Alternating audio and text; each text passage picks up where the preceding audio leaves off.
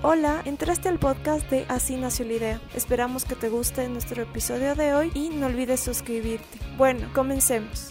Hola con todos, ¿cómo están? Bienvenidos a un capítulo más de Así nació la idea. Hoy tenemos como invitada a Fer Burneo, que tiene un proyecto súper chévere que se llama Kikuyo, que es de productos reutilizables en los que vamos a hablar en este episodio. Y bueno, Fer, bienvenida a este espacio. Quiero que nos cuentes un poquito más de ti. Hola, ¿cómo estás? Muchísimas gracias. Primero, gracias. Me parece súper chévere estar con, contigo, Caro, en este programa. Me, me parece súper lindo tu programa. De mí, qué difícil pregunta. A ver, yo soy comunicadora ambiental. He trabajado más de 10 años en comunicación ambiental. Antes de empezar mi empresa, estuve casi 7 años como gerente de comunicación en WWF Ecuador, la World Wildlife Fund. Trabajé en Fundación Pachamama antes de eso. Eh, he trabajado en algunas organizaciones. En el 2018, si no estoy mal, tomé la decisión de salir y formar Kikuyo. Así que ese fue el primer gran encuentro con Kikuyo. Eh, soy quiteña, ecuatoriana y no sé, soy libre a tus preguntas, así que dime qué más quieres saber. Ya, súper chévere.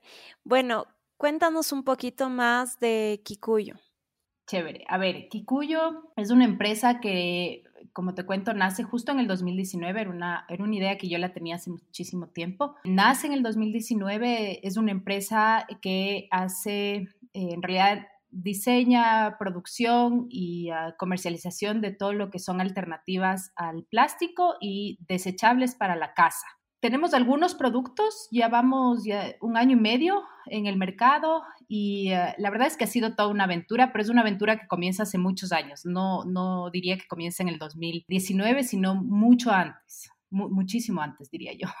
Esa es la empresa como tal. ¿Y de dónde te nace como esta idea de crear este tipo de, empresa? A ver, tengo, como te conté, tengo muchísimo tiempo trabajando como comunicadora ambiental y una de las cosas increíbles de la comunicación ambiental es que trabajas, te enteras de todo porque obviamente tienes que comunicar todo lo que sucede en temas ambientales. Y no solo te enteras, sino que obviamente eso, eso involucra investigación, tener muchas conversaciones con, con gente experta. Y en ese camino, recuerdo muy claro, esto fue más o menos en el 2013 que empezó, tipo 2013, 2014, yo vivía al principio de mi de mi época profesional en WWF viví eh, en Galápagos y trabajaba con un equipo maravilloso de, gente que se especializa precisamente en el tema de plástico. Y tuvimos una conversación porque surgió el primer era una primera consultoría que había sacado el Ministerio de Ambiente sobre la utilización de plásticos en el Ecuador y los resultados eran completamente alarmantes y a eso se agregaba que el equipo técnico de WWF en Galápagos ya tenía datos de la cantidad de microplásticos que existían en las islas. Entonces, esta conversación un poco eh, saltó en mi cabeza un montón de ideas, ¿no? Y con el tiempo eh, lo que hicimos fue formar un equipo para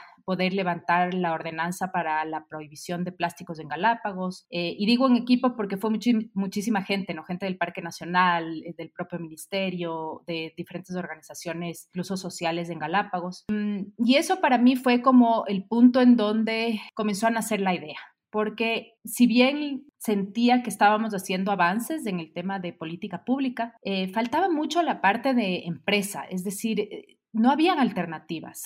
Y, ese siempre fue una cosa que me, me latía, me latía adentro. Decía, ¿cómo puedes pedir que la gente deje de consumir ciertos productos cuando el mercado no tiene alternativas para o reemplazarlos o eso, ¿no? O sea, reemplazar y buscar formas de incluso eliminarlos, ¿no? Entonces, es, esa fue como la, el primer gran encuentro con la idea. Sí, totalmente cierto, porque muchas veces pensamos que reciclar es como que la mejor opción de, de combatir este problema de contaminación de plástico, pero en realidad sigues creando más, sigues consumiendo más cosas y no le estás dando un fin, no le estás dando una solución, solo es un parche Exacto. para como que ir cubriendo las cosas que el, el daño medioambiental que estás haciéndole al planeta, pero en realidad no estás dando una solución verdadera. Entonces sí, totalmente de acuerdo. Pienso que en este momento se están creando recién como que más soluciones, vemos más soluciones que también están al alcance de nuestro, de nuestro presupuesto y también con redes sociales como que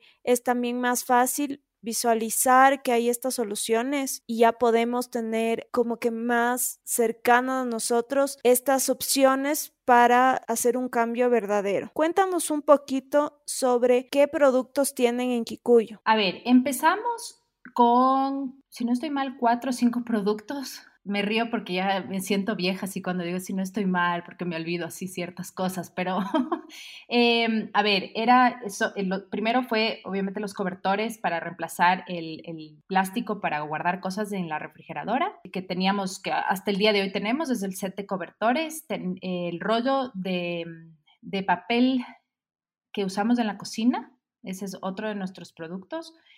El tercero eh, fue la bolsa para snacks, que, en realidad se ha convertido en una bolsa multiuso. Eh, el cuarto fue las bolsas para vegetales y frutas.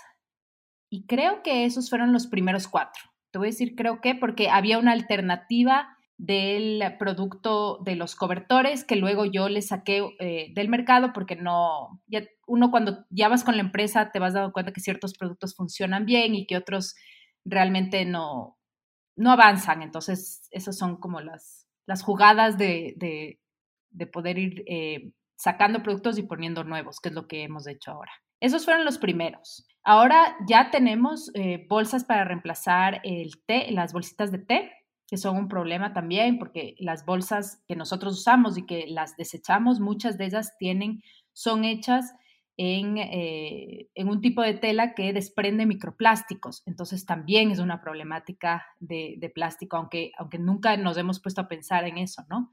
Eh, tenemos también los filtros de café eh, reutilizables. Ah, y las velas, pero las velas es un producto que yo le tengo mucho cariño, son solamente por temporadas, porque como yo siempre digo, las velas son velas de cera de abeja y trabajamos con una eh, mujer apicultora que es extraordinaria y eh, trabajamos acorde a los ciclos de las abejas. Es decir, cuando la abeja nos permite o, ya ella misma saca ese, esa cera, entonces nosotros, ella me avisa y entramos a sacar esa cera. Entonces depende mucho, no es un producto que siempre está en el mercado, sino que depende muchísimo de, de las propias abejas. Claro, sí, por supuesto. Es más, que sea lo más natural posible y eso también conlleva este ciclo de parar y seguir el proceso natural de la producción de la cera. ¿Qué te inspiras? ¿En qué te inspiras para crear un nuevo producto? Yo diría que en mi día a día.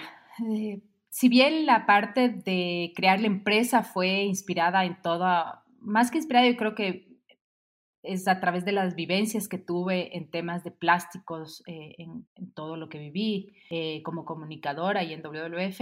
En la parte de productos es muy íntima, porque una de las cosas que siempre me pasó a mí tratando de tener una vida mucho más consciente, yo digo consciente porque es muy diferente a decir una vida o sostenible o, todos estos nuevos conceptos que ahora existen, eh, es una vida mucho más consciente es que yo no tenía nada, es decir, cuando tuve mi primera hija fue un conflicto porque no había tantas opciones de pañales, por ejemplo, y ya te digo, las toallitas no había, no había los cobertores. Eh, entonces, todas las, cada producto ha sido inspirado en mi propia vivencia, es decir, qué necesito yo, qué siento que el mercado necesita y qué podemos desarrollar para reemplazar las cosas que yo mismo me, doy cuenta que... Em, que existen y que están siendo desechadas constantemente y que no hay reemplazo. esa es la inspiración de todos los productos, diría yo. Sí, por supuesto. El otro día igual me puse a pensar como en las servilletas. Antes las servilletas eran de tela. Ay, me, me, sorprendiste. Ajá, es como que tan, tan raro porque antes las servilletas eran de tela y ahora todo es papel. Entonces, nosotros pensamos que evolucionamos, pero en realidad involucionamos y estamos intentando regresar a este concepto de lo básico, de lo más sencillo. Creo que comenzamos a crear muchos productos eh, de materiales como plástico y de otros materiales que contaminan pensando que nos facilitan la vida. sin, sin darnos cuenta de, que en realidad estábamos creando muchos más problemas y también hablando, por ejemplo, del tema de, de salud, porque una de las cosas que más comunes tenemos en la casa es un tupper. Y cuando tú calientas en un microondas, en realidad desprende estas sustancias químicas que tú no te das cuenta y nadie te cuenta hasta que en realidad, no sé, por ahí leíste o viste un comentario o lo que sea y, es genuino el daño que te hace a tu salud. Y... Exactamente, exactamente. Ese es un poquito, o sea, un poco la idea que creo que tiene que primar y por qué yo digo esta vida consciente porque hemos vivido muchísimo tiempo desconectados de la naturaleza, ¿no? Y del equilibrio como tal. Nosotros somos una especie más, pero tenemos esta noción de que la naturaleza está allá, eh, lejos de nosotros, ¿no? Y que nosotros obviamente vivimos en las ciudades y hacemos nuestra dinámica ahí. Cuando en realidad, como una especie más, tenemos uh, que entendernos como parte de la naturaleza para entender cómo vivir los ciclos acorde a la, propia, el propio ecosistema, ¿no? Y, y, en eso entra justo lo que acabas de decir, es decir, no nos damos cuenta, entonces creamos una serie de productos que finalmente nos están causando un problema de salud, pero que, que no nos damos cuenta y que con el tiempo nos afectan y afectan a nuestros hijos y, y obviamente se convierten ya en, en, una problemática generalizada. Entonces, esa es la, para mí esa es la diferencia. Cuando tú tienes una vida consciente, es que eres completamente, repito la, palabra, consciente de que eres parte de este ecosistema. Y como parte de este ecosistema, tanto le mereces respeto eh, como del otro lado, ¿no? Es decir, hay, un, hay una dinámica de, de dar, dar, ¿no? Los ecosistemas te entregan a ti una serie de servicios y tú por el otro lado tienes que ser recíproco con esa, esa entrega, ¿no? Te da oxígeno, te da agua, te da vida. Eh, y lo mínimo que deberías hacer es tú llevar una vida que no contamine sus servicios, ¿no? Ese es un poco lo que hay atrás de una vida consciente. Sí, y más como que pasa el tiempo y estas nuevas generaciones se van también dando cuenta de todo lo que está pasando y, nos vamos adaptando a, retomar estas antiguas formas de vivir, porque es chistoso. Yo comencé a cambiar, eh, encontré un distribuidor de alimentos que tiene todo en empaques que son, eh, por ejemplo, de tela o de vidrio y le conté a mi tía y mi tía me decía, ah, mira cómo era antes. Entonces, es chistoso porque qué raro es decir como era antes y ver que en realidad todo lo que avanzamos en realidad no era un avance. Entonces, regresar a este principio de utilizar conscientemente, como tú dices, las cosas, ser consciente de, de todo lo que haces y de cómo consumes es algo fundamental. Exactamente. Exactamente. ¿Qué es lo que más te ha gustado crear? ¿Cuál de tus productos es el que más te ha gustado crear? Mi favorito, favorito. Uy, qué difícil. Em, creo que el que más me ha gustado, y digo porque todavía está en proceso, es, eh, es el rollo. Y digo que está en proceso porque estamos justo eh, le he dado mil vueltas y entonces siempre quiero que sea mejor, quiero que, tenga mejores, eh, no sé, que la tela sea más absorbente, que sea, o sea, siempre estoy como en esta, en esta relación de, digo, de amor y odio con el, rollo de, de, tela. Eh, entonces creo que ha sido el que más me ha gustado por los retos que, me, que se me ha planteado frente al rollo, ¿no? Y porque sé que a muchísima gente le ha ayudado. Es, es es chistoso, ¿no? Porque el rollo de papel era como que algo que no, cuando yo recién saqué, que la gente le decía, yo no me había puesto a pensar cuánto consumimos. Y es, ha sido el, em, el yo creo que ha sido el que ha hecho el clic de conversación muchas veces con mis propios clientes, ¿no? Que se me acercan, me dicen, pero ¿qué es esto? Y cuando empiezo a hablar del tema, claro, ya se, se desenvuelve una conversación alrededor del residuo como tal porque no nos damos cuenta de que el rollo botamos, o sea, cogemos el papel, botamos y además viene empacado en plástico, obviamente.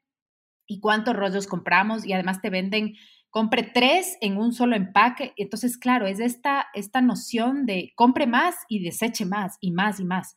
Entonces, para mí ha sido un poco el producto estrella de comunicar lo que es la marca atrás, ¿no? Todo lo que es Kikuyo, todo lo que es el ecosistema de Kikuyo como tal. ¿Tú has visto que, que las personas se están como que están tomando más conciencia de lo que está pasando? O sea, tú te has dado cuenta como que hay muchas más personas que antes que están creando esta comunidad consciente. Sí, o sea, yo creo que definitivamente, y eso conversábamos la otra vez eh, con, con, mi esposo, ¿no? Y decíamos, si yo hubiera creado esta empresa cuando recién me involucré en temas ambientales, yo te digo, justo estaba viendo algunas fotos de eso, pero eso es 2010, no hubiera funcionado. Eso te puedo decir, porque la gente yo creo que no estaba lista para, para los, lo que significa cambiar todos los hábitos que cambias finalmente cuando, cuando tienes productos como los nuestros, ¿no?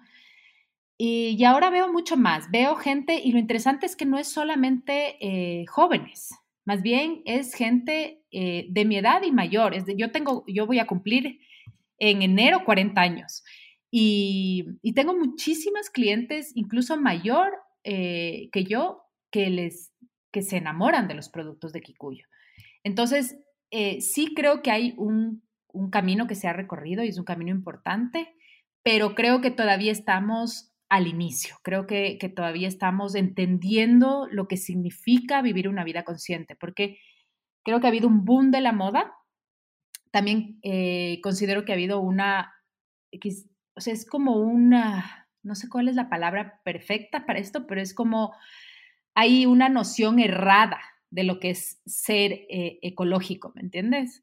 Y entonces eh, se han volcado hacia el, hecho de, no, entonces no compro esto, pero me vuelvo completamente hacia el otro lado y entonces crees, para mucha gente, cree que, la, que el hacer el cambio es súper complicado, muy difícil y caro y, y, se ve como que fuera algo inalcanzable, que en realidad, como tú dices, no es verdad, ¿no? Es más bien una forma de incluso ahorrarte.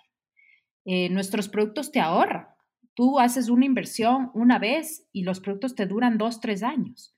En cambio, un producto de desechable compras varias veces al año y, casi mensualmente. Entonces, la economía de tu hogar incluso eh, gasta más en los desechables que en los de reuso.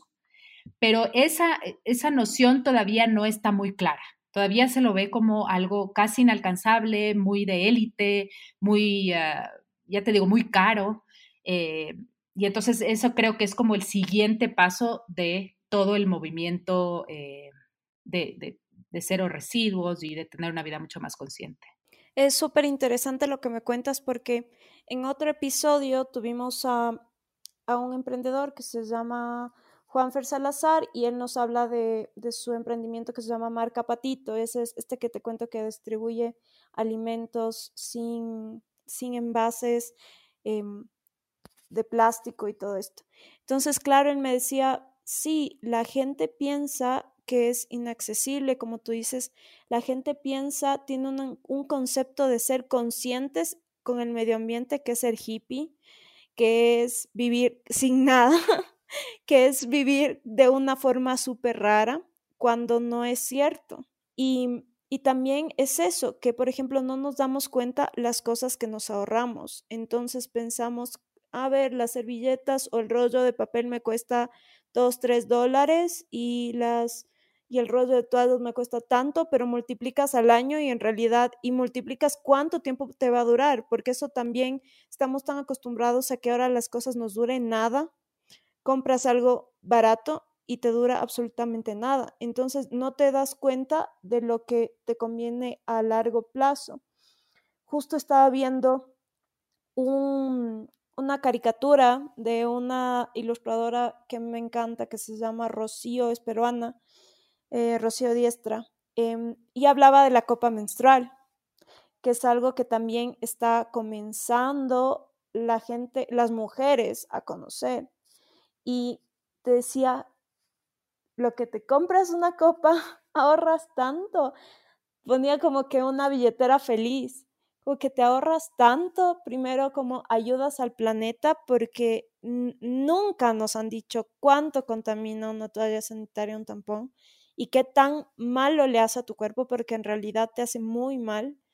Em, y nadie te cuenta, pero en realidad la billetera estaba feliz. Entonces, creo que también un proceso de todas las marcas que están en este tema consciente es decirle al usuario, es un poquito también de educación e, financiera, como que mira, esto es lo que te ahorras y tu billetera va a estar feliz. Entonces las marcas, ajá, le tienen que como que ir moldeando al usuario, enseñándole también a que su billetera va a estar más contenta si es que tiene opciones que sean mucho más conscientes, que sean amigables con el ambiente y que les dure mucho más. Porque ahora vas a una tienda y te compras unos zapatos de 20 dólares y te duran un año y menos.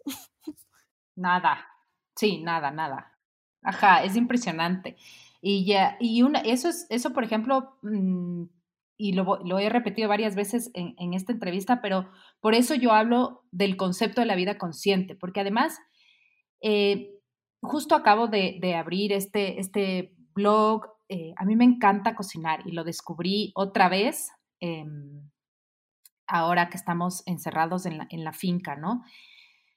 Y una de las cosas que es súper importante del estilo de vida eh, que, que, yo llevo y que muchísima gente ahora lleva es entender que cuando tú eres consciente, y vuelvo a repetir esto, de cada una de las cosas que tú o comes o consumes, eh, incluso dices, eh, es una transformación completa, o sea, es decir, tú estás viendo el, el, núcleo de las cosas, no estás viendo la cosa como tal, ¿me entiendes? Entonces, por ejemplo, cuando tú, yo justo hablaba de esto con una amiga mía con quien hemos trabajado muchísimos años, y, le decía yo, ¿no? Mucha gente, por ejemplo, se ha volcado hacia eh, todo lo que son las leches, eh, no sé, pues de almendra o las, las, alternativas a la leche de vaca. Y yo le decía, ok, está bien, pero cuando tú consumes, eh, en el caso, por ejemplo, de, de mi familia, nosotros consumimos una leche que proviene de una finca en Palugo, que son vacas de completo pastoreo, que gracias al proceso que ellos han hecho, que se llama agricultura regenerativa, ellos han logrado eh, incluso mejorar los pastos y todo el, ecosistema de esa zona que antes era muy seco. Eh, y yo hago el yogurte en casa, yo lo proceso acá eh, a la leche y le hago aquí, incluso le pasterizo porque me llega cruda. Entonces le decía, ellos me dan en vidrio, yo devuelvo en vidrio, ¿no es cierto? Entonces no tengo empaques. Y luego el procesamiento del yogurt se lo hace aquí en casa, entonces es súper bajo en huella. Eso comparado con comprarme, por ejemplo, una leche de almendra que proviene de otro país, que ha recorrido un montón de kilómetros, que tiene empaque, que no sé si se hizo en las condiciones que yo quisiera que fuera hecho, es totalmente diferente, ¿no es cierto? Entonces, eso es tener una vida consciente, es decir, que tus decisiones no estén marcadas por el producto que te dicen que deberías utilizar, sino por el proceso de análisis que has hecho tú consciente sobre el, propio producto como tal. ¿Me entiendes? Entonces, en eso tienes que hacer en todo, en toda tu vida. Es, es, como un constante análisis, si quieres verlo así. Sí, es loquísimo lo de los alimentos que son como tú dices, em, cuando es una granja, una hacienda, una producción que también tiene un ciclo consciente, que en realidad las, los animalitos son tratados bien, qué bestia, el sabor de la comida cambia tanto. Mi hermana justo me contaba esto, me decía, me están vendiendo huevos de campo siempre y me comí un huevo el otro día que sabía raro. Y era como que, no es que te sabe raro, es que ahora te estás comiendo un producto. sabe natural. Bueno, ya sabes lo que a lo que deberías saber. Así Y pasa con la leche y pasa con hasta cuando las personas em, comen un bife o un pedazo de carne o un pedazo de pollo de cualquier animalito que te quieras comer, si no eres, o sea, si te gusta la carne y todo, es muy distinto si es un animal que fue criado en una granja, que los animalitos son libres, libres de estrés. Eso es un tema también súper interesante de hablar porque es impresionante el cambio, los animales felices en realidad tú te comes el estrés de un animal estresado. Así es. Y te llenas de esa energía mala y te vas a ver mucho peor. Entonces es, increíble cómo el hecho de tener un ciclo de producción consciente, o sea, repercute en tu salud un montón. Completamente. completamente. Justo en lo de las leches de almendra que tú decías, es tan cierto, aparte de que, o sea, tú si es que, por ejemplo, yo soy intolerante a la lactosa completamente, dejé de tomar leche de vaca, yo decía, pero, por, o sea, no puedo creer que tenga que seguir comprando tetrapacks de leche de almendra. Entonces, por fin encontré una chica acá en Quito que hace leche de almendra en botellas de vidrio y fue creo que lo mejor que pudo haberme pasado. Se dije como que quiero, déjame me acabo esto que compré, porque ya nada y está aquí en mi casa. Claro. Pero desde el próximo mes estoy segura que va a ser tu cliente porque ya me estás dando la solución a lo que yo quería cambiar y no sabía cómo.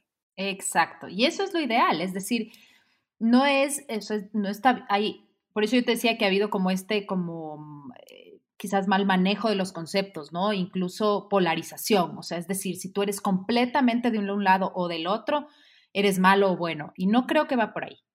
Creo que va porque todos debemos llevar una, una vida eh, en equilibrio y esa vida tiene que estar acorde a, obviamente, las necesidades que nosotros tenemos, pero ya te digo, siendo, analizando bien cuáles van a ser nuestras decisiones de compra. Y ahí entra todo, es decir, si voy a comprar algo que me toca comprar todos los meses, prefiero comprar algo que puedo reutilizar varias veces durante los siguientes cinco años de mi vida eh, y me convierte en, una persona eh, que me ahorro, como tú decías, eh, soy mucho más consciente de los residuos que estoy manejando y tengo una vida mucho más limpia finalmente, porque no estoy con esta cantidad, es decir, nosotros en la casa mm, casi no sacamos la, basura. O sea, lo que se va a reciclaje se va directamente al reciclador, que, con quien nosotros tratamos directamente aquí. Y, en general casi no hay eh, residuos. Entonces, ahí te das cuenta, porque claro, tenemos la compostera, ¿no? En la finca y yo eh, cuando estaba en el departamento antes de la, de la emergencia, yo tengo la compostera mía en el departamento. Eh, y entonces ahí te das cuenta, es decir, cuando tomas estos pequeños pasos, eh, no se vuelve una vida tan difícil de llevar, porque tus decisiones están acorde a tu estilo de vida y, y sí hay veces que sí te toca mover un poquito, como todo, es decir, el cambio de hábitos siempre va a moverte un poquito del lugar de confort, pero siempre eh, poco a poco, paso a paso y en, calma, no es, no es una obligación, no es una cosa así, por favor, tienes que hacerlo porque si no eres la peor persona, no.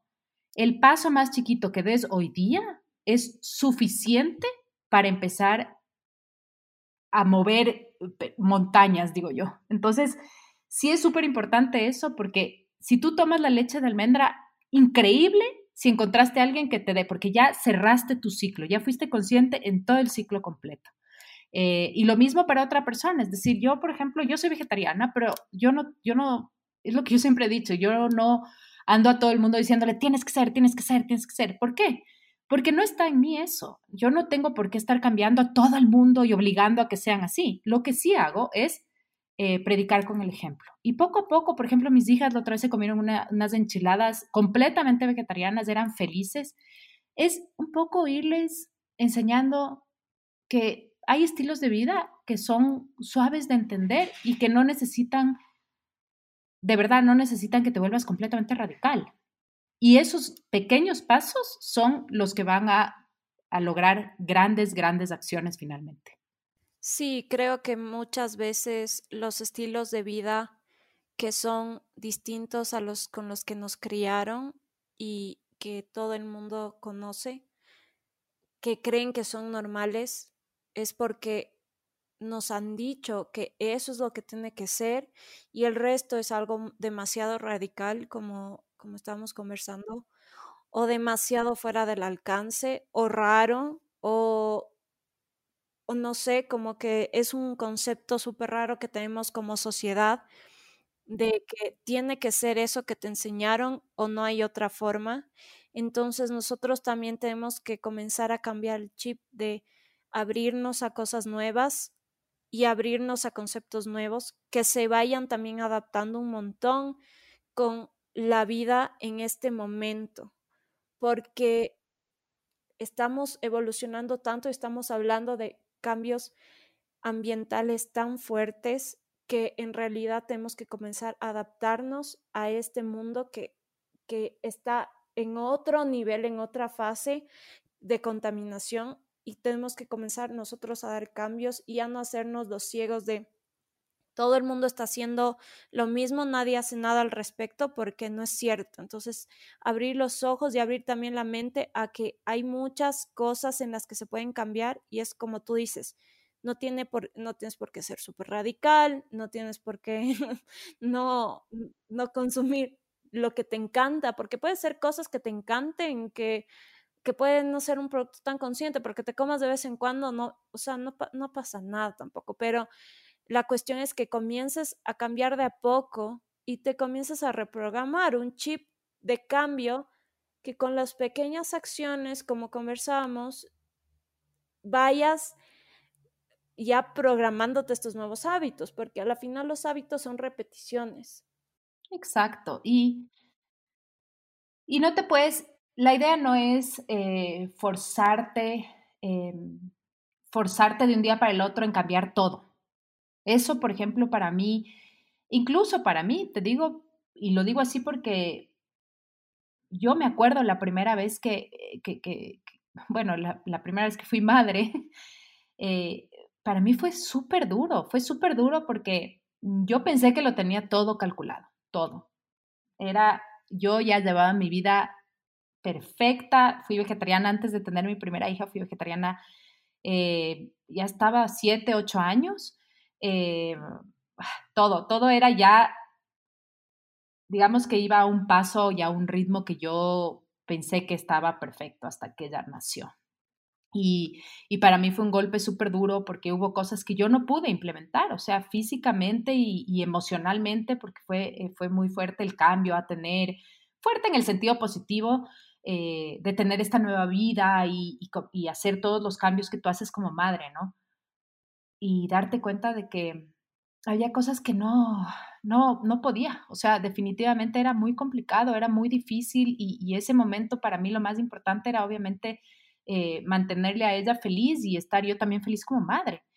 Eh, y fue, fue complicado, fue muy complicado. Entonces creo que esa, ese chip de ser muy radical o estar completamente pegado a algo y así es como pienso y nadie más y solo así, eso es, eso es lo que un poco nos ha distanciado a los ambientalistas incluso de la propia sociedad civil en general, digo yo. Porque siempre hemos, ah, pero es que si tú andas en esto, o si andas en carro, o si comes carne, eres así, eres lo peor que existe. Entonces, claro, la gente dice, bueno, soy lo peor. Entonces ya que explote el mundo. Eh, y, eso, es, eso nos ha atrasado muchísimos años eh, para lograr los cambios que quisiéramos tener como, como planeta en general porque no hemos sido empáticos, respetuosos con, lo, con, los, con la, forma de vida que tiene la gente. No hemos entregado, ya te digo lo que dije en un principio, no hemos entregado opciones y alternativas que sean viables y prácticas. Eh, hemos simplemente señalado tienes que hacer así, tienes que hacer así. Y, la gente no funciona así, el mundo no funciona así. Funciona eh, en la dinámica de, trabajar en equipo, de hacer, yo te ayudo, habrá pasos que puedas dar, habrá pasos que sean más complicados, pero entonces un poco equilibra eso, ¿me entiendes? O sea, si no puedes dejar porque te mueres por la carne, ok, come una vez o dos veces a la semana, no comas todos los días. Eh, si vas a comer, por ejemplo, carne, entonces busca productores que ya que tengan vacas de pastoreo. Hay en el Ecuador, no es una cosa que te tienes que ir a otro lado. Eh, ese tipo de cosas, ¿no? Entregar esas alternativas a la gente porque existen, uno, y porque si queremos cambios, tenemos que dejar de ser radicales, porque no tenemos tiempo ya para seguir en polarizaciones. Este momento, la única forma de salir adelante como planeta completo es generando alianzas, eh, trabajando desde la empatía y trabajando en equipo entre todos para sacar adelante a nosotros como especie, porque al final del día el planeta simplemente se, o sea, empuja lo que le, molesta, es como un virus, ¿me entiendes? Y lo va a sacar. Eh, y entonces, para poder sobrevivir, tenemos que empezar a vivir en una dinámica de, de equipo, de, de respeto, de, de ayudarnos entre todos, ayudarnos, quien puede hacer todo chévere, entonces ayuda al, que, al que le cuesta un poquito la cambiada de, no sé, los pañales, dale otras alternativas, busca por acá, hagamos esto mucho más suave de lo que hemos hecho eh, en, los años pasados. Eso para mí ha sido súper importante entender y te digo porque yo fui muy, muy radical, muy radical durante muchísimos años hasta que, hasta que el golpe fue directo en la cara. Entonces, creo que ya no podemos ser así. Creo que ya no es momento para, para polarizaciones y creo que ya este, este momento es solamente momento para trabajar eh, de la mano todos y para adelante. Es completamente cierto. Y como marcas nuevas, como emprendimientos, eh, como marcas grandes, todos tenemos que poner como de parte y comenzar a pensar en si vamos a crear algo, pensar en las repercusiones y también ser conscientes en que tenemos que ser, por ejemplo, más flexibles con, digamos, en este tema de la carne de pastoreo, más flexible con los precios, eh, que seamos un poco más accesibles a las personas, porque hay que borrar este esquema de que porque eres consciente es demasiado caro y también tenemos que llegar a los públicos que no tienen tanto dinero y que están compitiendo con, por ejemplo, un, una bandeja de carne de dos dólares que viene de una producción masiva o con, con cosas o con objetos o con cualquier cosa que se cree que, que sea consciente, va a competir siempre con un objeto plástico chino de metal hecho en producción masiva, quién sabe, en una fábrica miniatura. Entonces también enseñar a las personas que tienen que consumir local, que tienen que consumir productos conscientes, que Ecuador está trabajando, hay marcas que lo están haciendo y que en realidad sí hay una solución a los problemas, pero también ser responsables en que y tener muy en cuenta de que estamos compitiendo con con producciones masivas y que bueno, hay que dar chance a que sea accesible para todo tipo de personas. En eso estoy de acuerdo y ahí hay un tema que es súper importante eh, ponerlo sobre la mesa y es el tema de la política pública. Porque cuando tú hablas, por ejemplo, el comparativo que siempre hacemos quienes trabajamos eh, en empresas que, damos estas alternativas, ¿no? Cuando tú compras un, una cuchara plástica, unos cobertores plásticos, cosas de ese estilo. Obviamente son más baratos, ¿no es cierto? Porque son, lo que acabas de decir, son hechos de forma masiva, no sabemos las condiciones bajo las cuales fueron, fueron hechos, vienen de otro país en contenedores gigantes, eso no estamos midiendo, ¿no? Y, eh, y, obviamente todo eso tiene una repercusión ambiental. Y eso no está en el, en el precio del producto. Es decir, todo lo que luego pagamos en salud, en contaminación de ríos, que luego cae obviamente en la producción agrícola de nuestro propio país. Todo ese tipo de cosas no están contempladas en el precio de ese plástico que estás comprando. Entonces sí, obviamente es más barato, pero porque tú no estás sumando en ese precio todos estos otros costos que finalmente terminan eh, surgiendo, ¿no? Costos de salud, eh, costos ambientales, costos municipales por manejo de residuos, todo eso que igual estás pagando. Estás pagando en otras, otras líneas, digamos, ¿no? Pero estás pagando. Entonces, yo creo que ahí se tiene que transparentar muchísimo el precio de los productos contaminantes.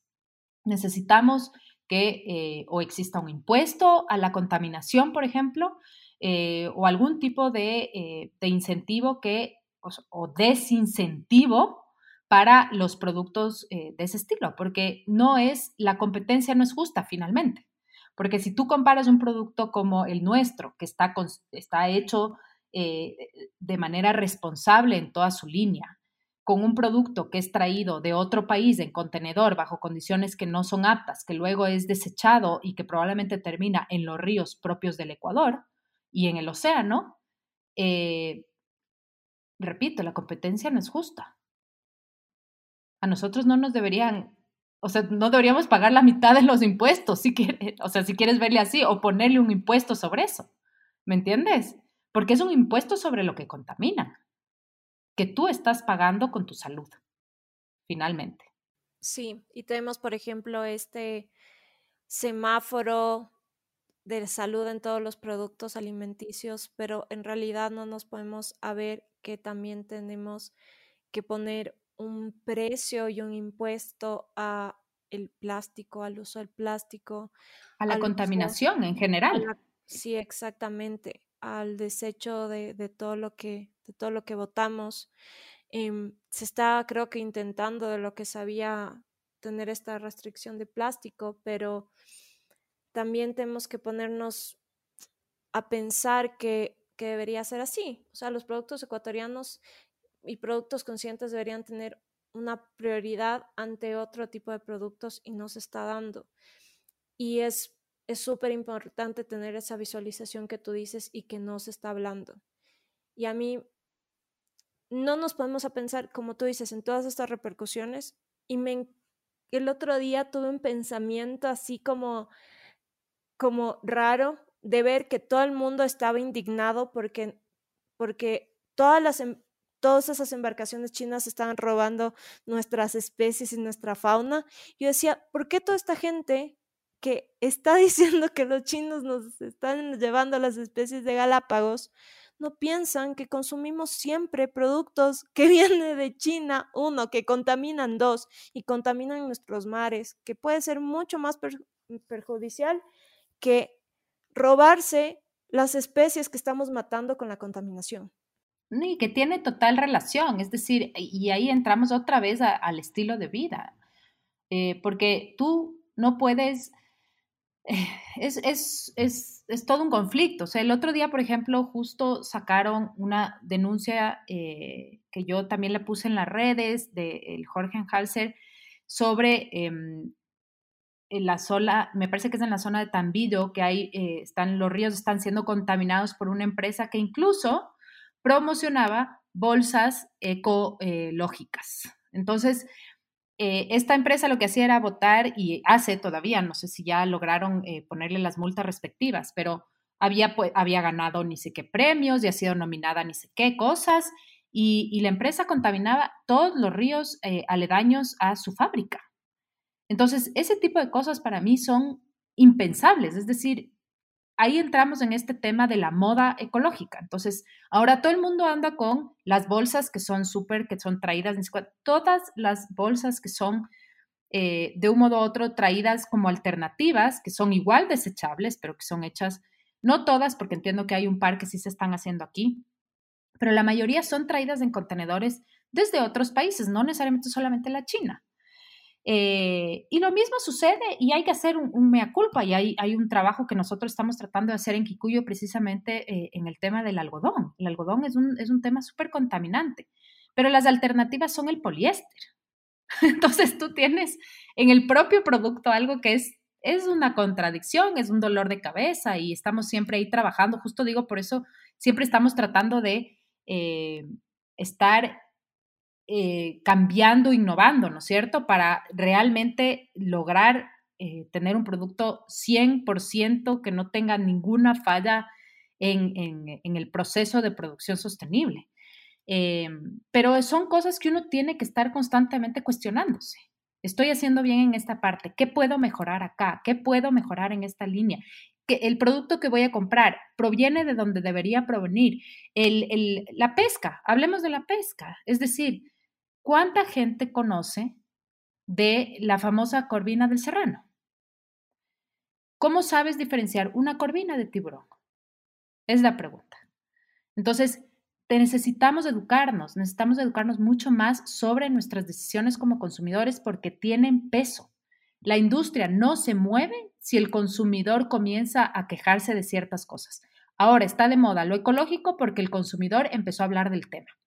Pero si no nos informamos y no somos consumidores conscientes, la industria va a hacer cualquier cosa, no va a ser el cambio que nosotros estamos buscando como consumidores. Entonces tenemos que ser críticos siempre como empresas, críticos incluso con nuestra forma de producción, pero también críticos como consumidores para lograr que los cambios se hagan desde la raíz, no solamente desde la superficie. Y eso es súper importante y es en todas las líneas del proceso de nuestras decisiones como consumidores. Y también ver, por ejemplo, esto que tú hablabas es súper importante porque las empresas, las grandes empresas con este tema de la ecología que ha sido un boom en los últimos años porque hemos visto mucha reacción, es tapar, poner un parche con una fundación que haga algo o con una solución, digamos, con esto de las bolsas que me cuentas, con un proyecto ambiental, con una donación a una reserva y esa no es la, verdadera solución y no es la solución de raíz. Y hacen campañas gigantes con estamos haciendo algo al respecto cuando no es totalmente cierto.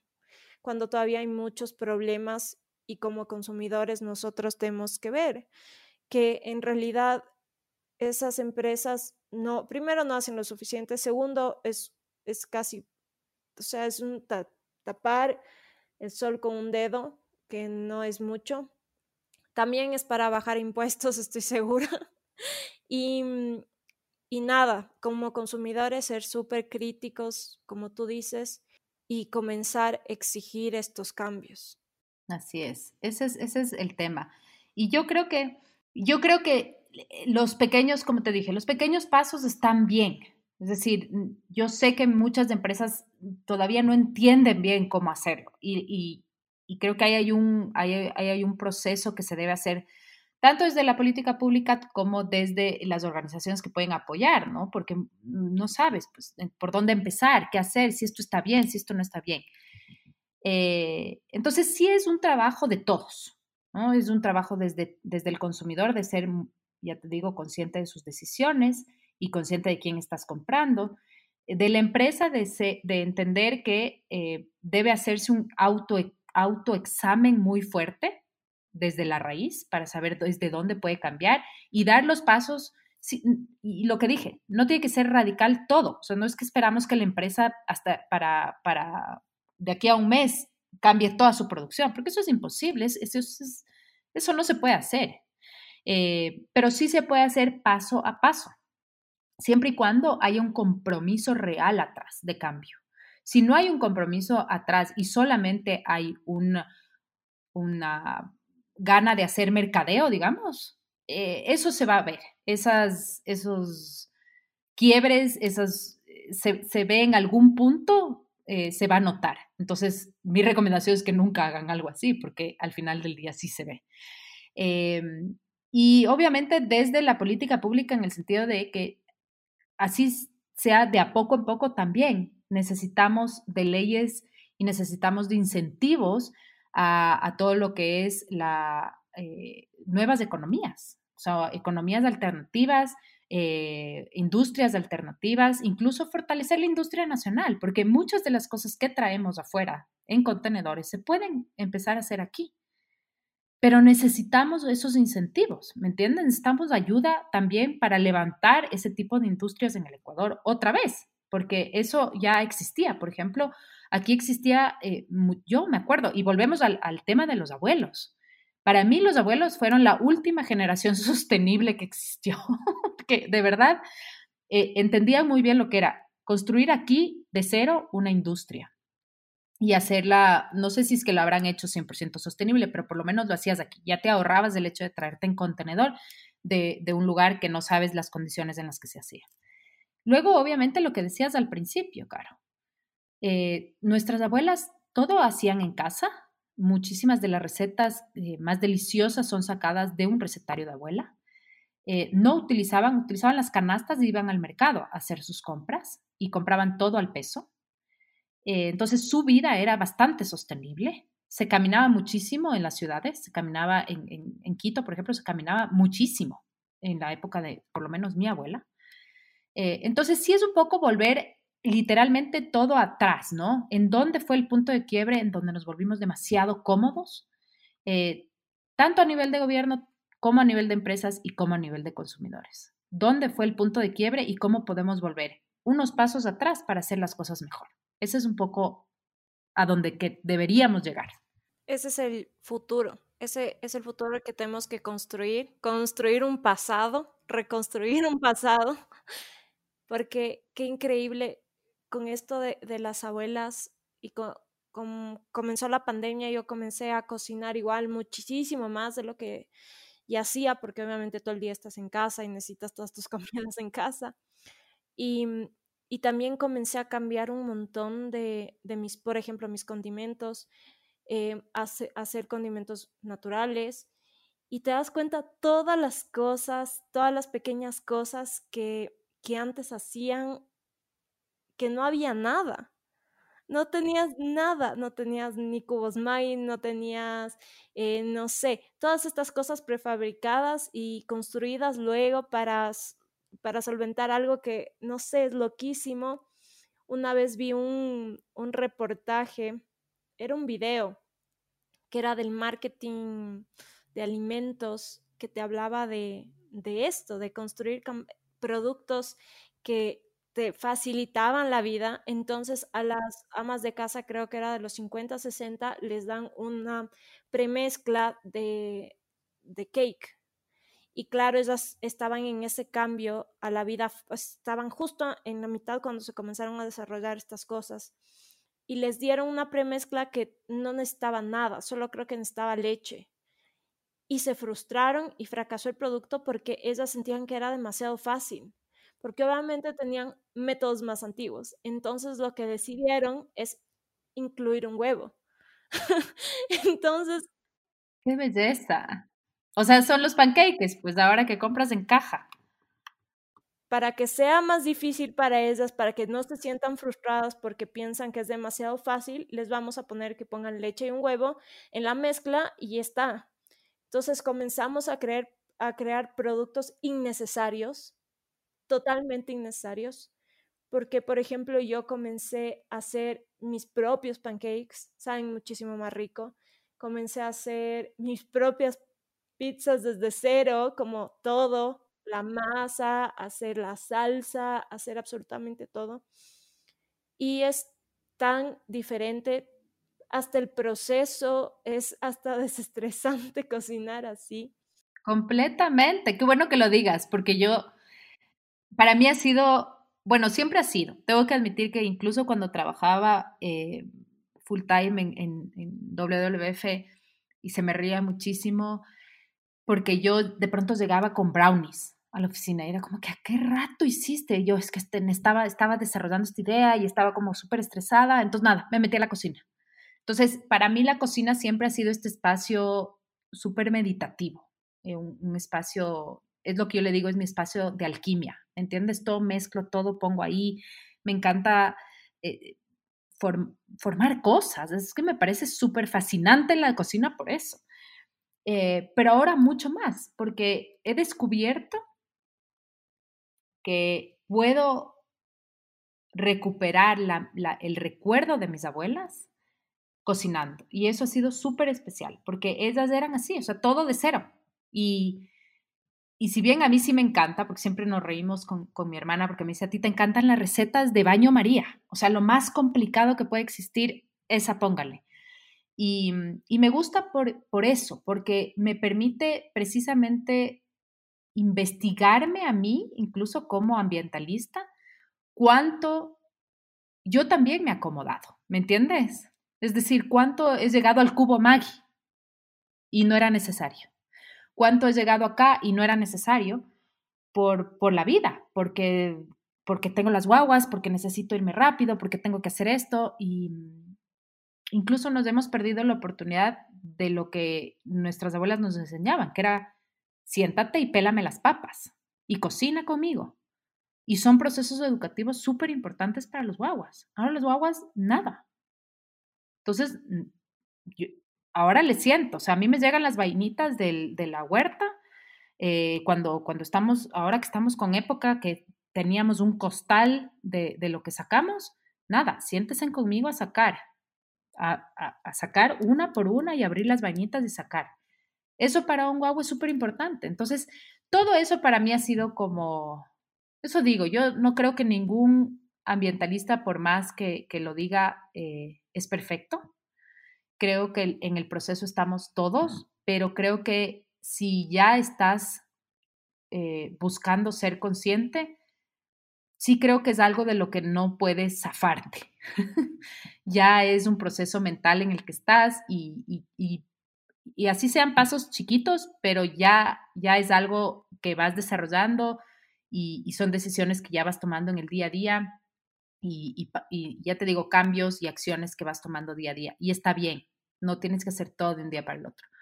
Pero sí, volver a la vida de las abuelas para mí es definitivamente la forma, y me encantó la frase que dijiste, ¿no? Tenemos que, que cambiar el futuro desde ese pasado. Eso sería como todo. Ahí está la fórmula. Esa es la fórmula secreta. Esa es la fórmula. La fórmula secreta y no nos quisieron decir. Es la fórmula. Se fueron y no nos quisieron decir. Exacto. Yo tenía un amigo que la mamá no tenía microondas porque decía que las ondas eran, eran malas y toda la cuestión. Y yo le decía, pero qué raro, no entiendo. O sea, es que no entiendo cómo no puede tener microondas. Sabes, hace un año se me dañó el microondas y no he comprado microondas. Y ya no has comprado. No, he comprado microondas y la vida no se me ha acabado, no me ha pasado nada. nada eh, todo está normal. Es más, a veces mi novio me dice como que, oye, deberías tener un microondas. Le digo, o sea, ¿para qué? Para las, no sé, para hacer popcorn de microondas que ni siquiera compro. Entonces, claro. No, no tengo más razón para tener un microondas. Y ahí te das cuenta la poca utilidad que tienen las ciertas cosas que en realidad las pensamos que son demasiadas necesarias en nuestra vida, pero que antes no había. Y que nadie se murió. Exactamente. Porque no tenía. Exactamente. Y ese es, claro, y ese es un poco el lema de Kikuyo, finalmente, ¿no? Eh, cuando tú ves nuestros proyectos dices, Ay, es que yo no sé si voy a poder, es que, es que si cambio, y es que las servilletas, lo que hablábamos, ¿no? Por eso eh, alguna vez me preguntaban, pero ¿por qué no tienes de colores? Yo le decía, porque yo no quiero que sea una servilleta linda, yo quiero que sea una servilleta del día a día. Entonces, tiene que ser blanca, cuadrada, que entre en tu mesa y que no tenga ningún atractivo para que no me guardes en el cajón de, la, de las cosas bonitas que solo sacas cuando tienes invitados. Quiero que la uses día a día. Entonces, por eso nuestras servilletas son de la forma en la que son. son siempre han sido pensadas porque se tienen que convertir en tus mejores amigas. O sea, todas las cosas que nosotros tenemos como Kikuyo es eso, es poder hacer el cambio y, y que te des cuenta que lo que utilizabas antes realmente no necesitabas. O sea, el cambio fue tan fácil y tan práctico que ahora la vida que estás llevando y el estilo de vida de reutilizar y reutilizar y reutilizar es mucho más práctico, más económico y más fácil de implementar de lo que te imaginabas. Esa para mí es el lema completo de Kikuyo. Hermoso. Creo que hemos tenido un capítulo espectacular. A mí me encantan estos temas. Me encanta invitar a gente que tiene estos proyectos porque es una parte de mí que me inspira un montón a hacer cosas. Siempre me he lanzado a ser como que consciente con el medio ambiente y estoy también yo en esta búsqueda de productos nuevos, de experimentar, de cambiar hábitos y es algo que a mí me apasiona un montón y que me encanta tener en este espacio de Así nació la idea y que personas como tú, Fer, nos cuenten todo esto, porque ha sido una charla muy, muy constructiva. Y por último, quiero que nos cuentes cómo estás en Instagram para que la gente que nos escuche te pueda seguir. Eh, primero agradecerte, Caro, porque a mí también me encanta eh, conversar, me encanta saber además que hay estos espacios en donde podemos llegar a más gente y, obviamente es, soy una apasionada de esto, entonces nota, ¿no? Hablo, puedo hablar horas, así que creo que ha sido una conversación muy, muy rica eh, en todo el sentido de la palabra.